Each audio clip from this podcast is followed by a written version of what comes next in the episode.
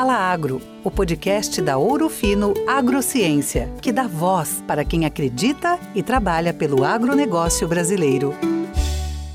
Olá, ouvintes, eu sou Henrique Biguete e está começando mais um episódio do podcast Fala Agro, podcast da Ouro Fino Agrociência. No episódio de hoje, vamos falar sobre pragas na cultura da cana-de-açúcar. E uma das pragas que tem causado uma dor de cabeça aos agricultores é a cigarrinha das raízes, também conhecida como cigarrinha da cana-de-açúcar. Um inseto que ataca os canaviais principalmente nos períodos de chuva. E o nosso convidado de hoje é o consultor especialista em produção de cana-de-açúcar, o Michel Fernandes. Olá, Michel, tudo bem? Seja muito bem-vindo e é um prazer tê-lo aqui conosco. O prazer é todo meu estar aqui com vocês, né, discutindo sobre essa praga que realmente é uma das principais do nosso setor canavieiro. É uma honra estar aqui com a empresa Fino, né, debatendo sobre esse assunto que é extremamente importante para o nosso setor. Tá certo. Bom, para começar, como eu disse agora há pouco, é, nós temos alguns fatores que aumentam a pressão da praga em determinadas épocas do ano. Então eu queria que você dissesse um pouquinho qual ou quais as condições que favorecem o surgimento da cigarrinha da cana-de-açúcar. Bom, Henrique, com essa mudança da colheita manual queimada para a colheita mecanizada crua, nós tivemos é, situações propícias para o desenvolvimento da praga. Então, na década de 90, por exemplo, a praga não tinha tanta importância econômica, o prejuízo era mínimo, né? E com o aumento da colheita mecanizada, aí, final de, de 98, início dos anos 2000, nós tivemos a cobertura da palha. Essa cobertura da palha fez com que a praga começasse a ter um aumento populacional extremamente é, fora da normalidade para nós na época. Né? Então, essa migração da colheita manual para a colheita mecanizada, juntamente com a época de chuva fez com que essa praga desenvolvesse muito, sendo hoje uma das principais pragas no cenário canavieiro.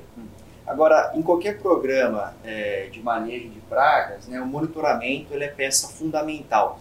No caso específico da, da cigarrinha das raízes, como e quando o produtor deve iniciar e realizar esse monitoramento? Bom, Henrique, eu vou te passar duas situações, né, é, que é um pouco abre discussão no nosso setor, tá? O monitoramento para todas as pragas é extremamente importante, principalmente cigarrinha, broca, esfenófilos, enfim, as pragas que nós temos na cultura hoje.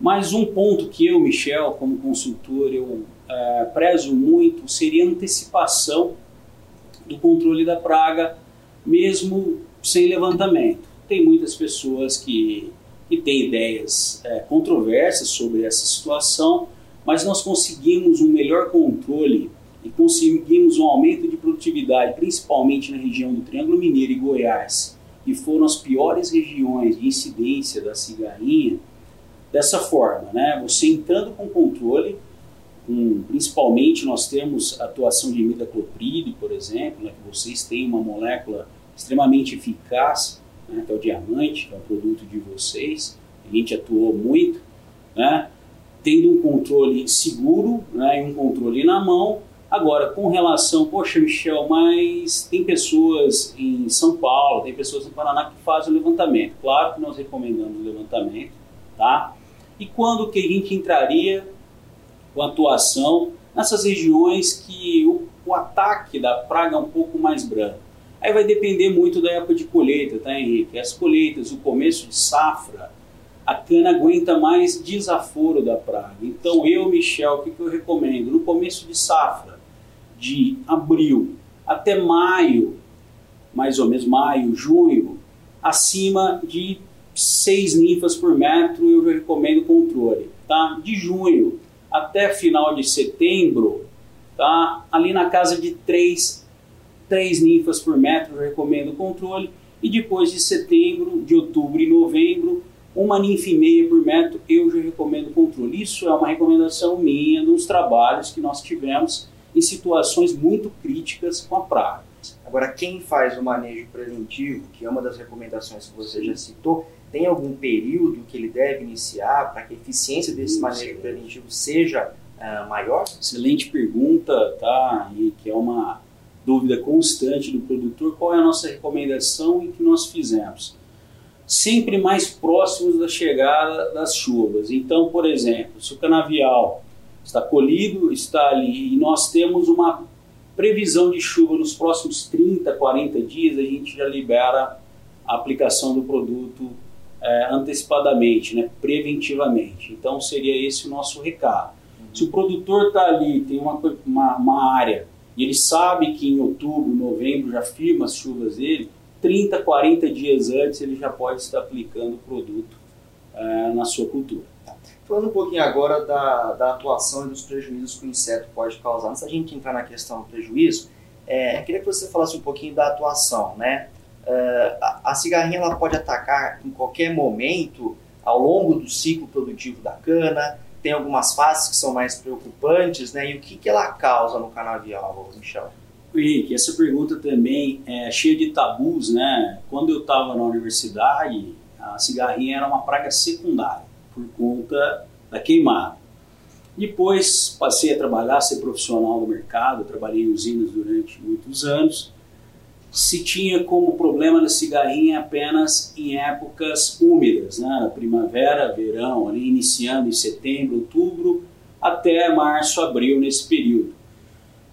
Me deparei com essas andanças, esses anos de cana, né?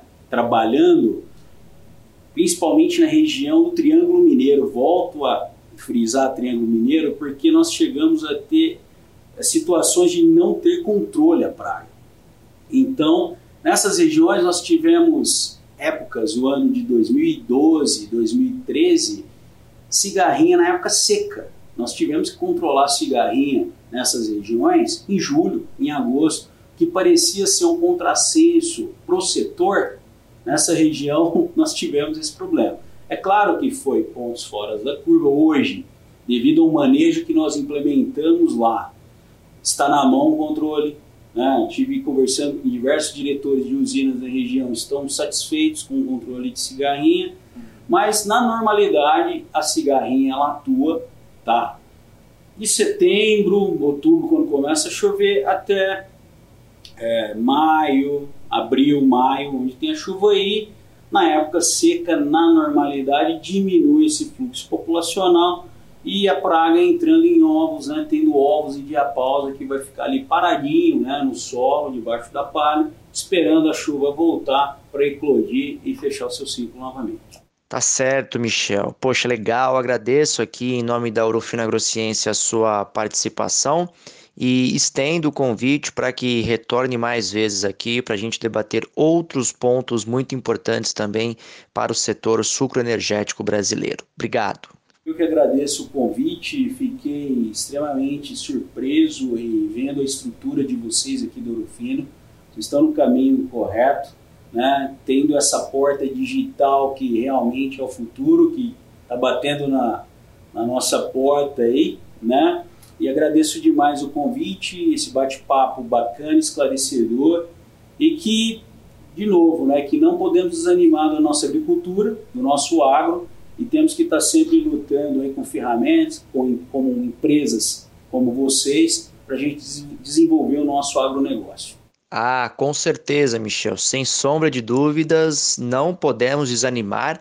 E apesar de todos esses desafios né, que estamos enfrentando, o agronegócio brasileiro não para e tem superado as adversidades, sendo extremamente importante aí para a economia do país, gerando renda, riqueza e garantindo a segurança alimentar do Brasil.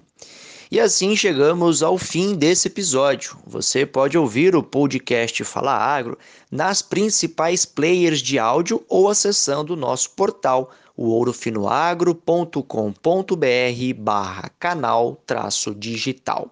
Muito obrigado pela sua companhia, tenha uma ótima semana, eu espero vocês no próximo programa. Até lá!